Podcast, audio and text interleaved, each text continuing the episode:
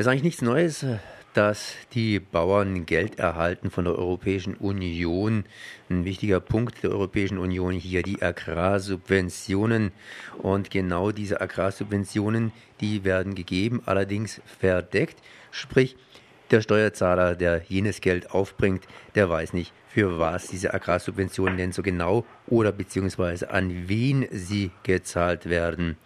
Ja, seit vergangener Woche sind jetzt zumindest Teile dieser Agrarsubventionen wieder öffentlich. Das heißt, man weiß wieder, wer was bekommt. Ich habe jetzt Martin Hofstetter am Apparat von Greenpeace. Was ist denn jetzt seit letzter Woche wieder öffentlich? Also die Bundesregierung, das Bundeslandwirtschaftsministerium hat eine Seite wieder ähm, geschaltet, auf der man nun sehen kann, welche Industrieunternehmen, welche GmbHs, auch welche Genossenschaften äh, Empfänger von Agrarsubventionen sind. Wir hatten diese Seite schon mal, da war sie geöffnet, da konnte man jeden Empfänger von Agrarsubventionen finden, also alle, die Direktzahlungen oder auch Exportsubventionen oder Lagerprämien und so weiter erhalten haben, konnte man dort finden. Ähm, inzwischen wurden diejenigen, die sogenannte natürliche Personen sind, das heißt Einzelpersonen, das können einzelne Landwirte sein, das können auch ich sag mal, große Betriebe sein wie Turn und Taxis, die ja einen mehrere tausend Hektar großen Betrieb in ähm, Bayern führen, die findet man jetzt nicht mehr, sondern wirklich nur diejenigen Empfänger, die eine bestimmte juristische äh, Form gewählt haben, sprich GmbHs und so weiter, die findet man jetzt. Ich habe vorhin ein bisschen provokant nur Bauern erwähnt, aber Agrarsubventionen erhält ja hier nicht gerade Hinz und Kunst, aber eben ja von uns zu und AG und GmbH. Mhm. Wer erhält denn überhaupt Agrarsubventionen und für was?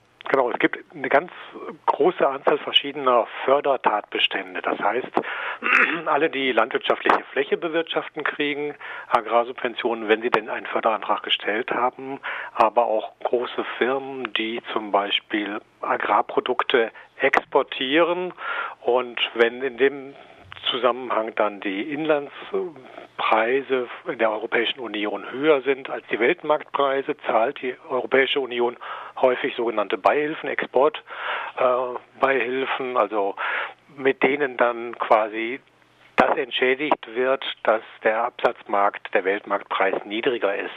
Wir haben also die Situation, dass in der Vergangenheit äh, zum Beispiel Bonbonhersteller, die ja sehr viel Zucker verarbeiten und die zum Beispiel Haribo, nennen wir mal den Namen Haribo, ähm, Bonbons herstellen und die ihre Bonbons nach Afrika oder nach Lateinamerika liefern, dass die für den Anteil an Zucker, der in ihren Bonbons drin ist, Exporterstattung bekommen haben, einfach weil der Marktpreis ähm, in Europa für Zucker höher ist als in Brasilien oder auch in Afrika. Damit soll, so war die Ursprungsidee, die, die Konkurrenzkraft der heimischen Landwirtschaft, aber auch der verarbeitenden Industrie gestärkt werden. Real macht man natürlich damit Märkte kaputt. Das heißt, brasilianische Bonbonhersteller haben dadurch Nachteile oder auch afrikanische und vor allen Dingen auch die Zuckerhersteller, weil Zucker ist so ein typischer Markt. Wir produzieren Zucker aus Zuckerrüben und das ist relativ aufwendig und teuer. Und aus Zuckerrohr produzierter Zucker ist deutlich billiger. Von daher wäre es eigentlich sinnvoll, wenn Zucker weltweit aus Zuckerrohr hergestellt würde und gar nicht hier in Europa. Ähm, künstlich wird dieser Markt aber erhalten zum Nutzen der Zuckerrübenbauern, also der Bauern, aber auch der verarbeitenden Industrie, zum Beispiel Nordzucker, Südzucker, um die großen Unternehmen mal zu nennen, und auch der Verarbeiter. Es ist also eine eine Beihilfe, die Unternehmen am Markt hält, die sonst an bestimmten Märkten ähm, gar nicht mehr auftreten würden. Ich bin jetzt mit Martin Hofstetter verbunden von Greenpeace und er erzählt mir was hier über die Wirtschaft. Aber eigentlich macht ja auch diese, diese Subventionen was anderes kaputt, unsere Umwelt zum Teil. Ja, das ist äh, ziemlich tragisch, weil wir zahlen da ja sehr viel Geld rein. Also allein was an Agrarsubventionen nach Deutschland fließt, das sind sechs Milliarden Euro jährlich. Und jetzt sollte man ja denken, dass wir dafür eine Landwirtschaft erhalten, die umweltverträglich ist, die die Tiere vernünftig äh, behandelt ähm, und die auch für unsere Gesundheit erträglich ist. Aber real haben wir eine Situation, wo die Agrarsubventionen vor allen Dingen nach anderen Schlüsseln verteilt werden. Da kriegen jetzt halt große Schlachtunternehmen oder große Molkereikonzerne sehr viel Geld oder auch sehr große Agrarbetriebe, unabhängig davon, ob sie wirkliche Leistung für die Gesellschaft oder ökologische Leistung erbringen. Also mit zu den größten Subventionsempfängern aktuell gehören Schlachthöfe zum Beispiel.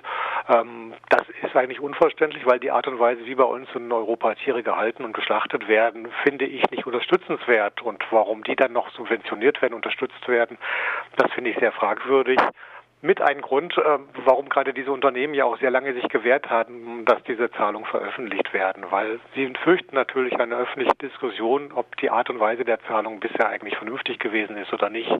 Deswegen bin ich jetzt zumindest froh, dass ein Teil dieser Subventionsempfänger wieder öffentlich gemacht worden ist. Das regt die Diskussion an. Wir stecken ja mittendrin in so einer Agrarreformphase auf europäischer Ebene und ich hoffe mir davon, dass ähm, diese Agrarreform mal in eine Richtung läuft, wo tatsächlich tatsächlich dann das Geld dorthin fließt, wo es benötigt wird und wo es sinnvoll wäre. Sprich für ökologische Betriebe, für Betriebe, die Tiere vernünftig halten, die gesunde Produkte herstellen. Das wäre gerade meine nächste Frage gewesen. Das heißt, diese Reform, die natürlich beflügelt wird, auch dann, wenn man weiß, wohin bisher die Gelder geflossen sind. Wo geht denn jetzt die Reise hin? Ich meine, man hatte zum Beispiel nichts dagegen, dass kleine Bauern unterstützt werden, wie ich versucht habe am ja. Anfang hier einzuflechten. Ja, bisher haben wir ja so einen Verteilungsschlüssel, dass vor allen Dingen in Deutschland, also nach Größe ähm, Gelder fließen. Also je größer ein landwirtschaftlicher Betrieb ist, umso mehr Geld kriegt er. Das liegt einfach daran, dass die Fläche der entscheidende Schlüssel ist. Also wenn ich einen Hektar, das sind 10.000 Quadratmeter bewirtschafte, kriege ich im Schnitt 300, 350 Euro dafür. Egal, was ich so auf diesem, auf dieser Fläche mache. Ähm, jetzt wäre es zum einen sinnvoll, mal genauer hinzugucken, wer benötigt eigentlich das Geld. Eine Fürstenfamilie von Thun und Taxis hat das Geld nicht so nötig. Ähm, und ich müsste zum anderen auch gucken, nicht nur ähm, wer hat es nötig, sondern wer schafft damit auch ökologische Leistungen. Das können meinetwegen durchaus auch große Betriebe sein. Also ich will jetzt gar nicht hier die Diskussion zwischen Groß und Klein aufmachen. Es gibt auch große Betriebe, die sehr sinnvoll ökologische Leistungen liefern und auch viele Arbeitskräfte binden, also Menschen Arbeit geben, auch in neuen Bundesländern. Warum sollen die nicht unterstützt werden? Aber man muss doch zumindest erstmal fragen, wie wirtschaften die und ähm, ist das gesellschaftlich erwünscht, was sie da machen?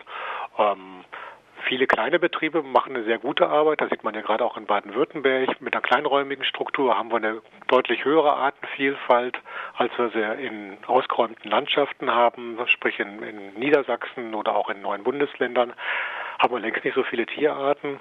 Ähm, wir haben Regionen, wo große Probleme durch die hohe Anzahl an Tieren besteht, sprich Nordwestdeutschland, wo wir wahnsinnig viel Geflügel und Schweine äh, gehalten werden. Da haben wir massive ökologische Probleme, Grundwasserverunreinigung, Ammoniak in der Luft, Klimagase, die frei werden. Und äh, diese Betriebe dürften einfach in Zukunft kein Geld mehr kriegen.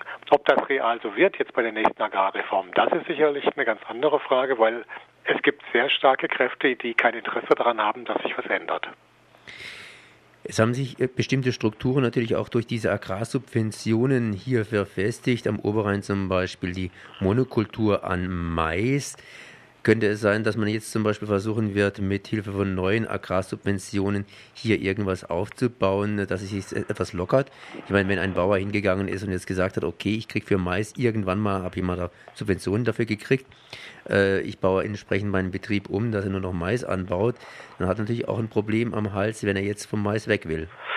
Ja, wobei ein Ackerbauer immer die, die Alternative hat. Der hat früher sicherlich auch Getreide angebaut und die Umstellung von einem Maisanbau wieder zu einem etwas runderen Betrieb mit, mit einer gesunden Fruchtfolge, also einem Anbau von, von Winterweizen und, und Gerste oder auch Kleegras nach Mais geht sicherlich relativ unproblematisch. Und tatsächlich hat die Kommission, die Europäische Kommission Vorschlag gemacht, dass die Agrargelder in Zukunft daran gebunden werden, dass es eine vernünftige Fruchtfolge gibt auf den Betrieben, dass also ähm, in den darauffolgenden Jahren nicht immer wieder Mais angebaut wird. Und ich halte das für einen sehr sinnvollen ähm, Vorschlag, weil wir stellen ja fest, dass gerade dort, wo diese Monokulturen äh, jetzt stehen, also im Oberrheingraben, aber auch in der Region bei Passau, bestimmte ähm, Maisschädlinge immer mehr Einzug halten. Das ist der Maiszünstler gewesen und jetzt der Maiswurzelbohrer, die immense Schäden hervorrufen können und die ähm, vermehren sich vor allen Dingen dort, wo Mais in Monokultur angebaut wird. Wenn wir es hinkriegen, da wieder vernünftige Fruchtfolgen hinzukriegen. Ähm, das heißt letztendlich auch, dass die Landwirte damit Mindereinnahmen rechnen müssen, weil mm, der Mais im Moment die höchsten Erträge liefert. Ähm, dann werden wir aber mit diesen besseren Fruchtfolgen auch eine bessere Situation für den Boden, eine bessere Situation der Schädlingsbekämpfung und letztendlich auch, ich denke mal, eine, eine viel bessere Situation für viele Pflanzen und Tiere wiederfinden, weil wir haben ja auch als Folge dieses Monokulturanbaus einen immensen Verlust an Biodiversität im ländlichen Raum. Jetzt haben wir die Agrarsubventionen, vor allen Dingen haben wir die Agrarsubventionen veröffentlicht, vor allen Dingen haben wir sie teilweise veröffentlicht.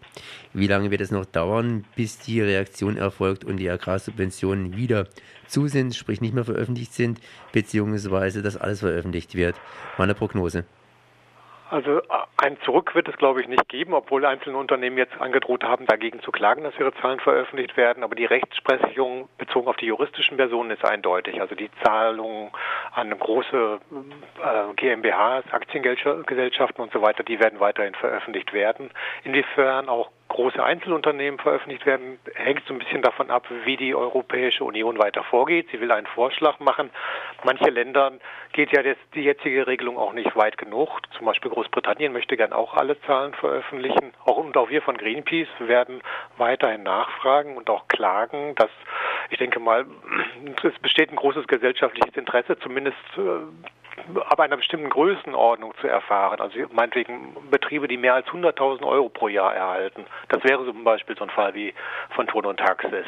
Dass man darüber erfährt und darüber dann auch offen diskutieren kann. Und meine Prognose ist, dass in Zukunft auch diese Zahlen wieder veröffentlicht werden, weil doch der gesellschaftliche Druck groß ist und weil sonst auch äh, es nicht, nicht haltbar ist, dass in diesem Umfang weiter Agrarsubventionen einfach ähm, an die Betriebe fließen. Also der Druck ist da und den wird sich die Europäische Kommission stellen und ich hoffe, dass dann binnen der nächsten zwei Jahre deutlich mehr Betriebe offengelegt werden, also deren Zahlungen.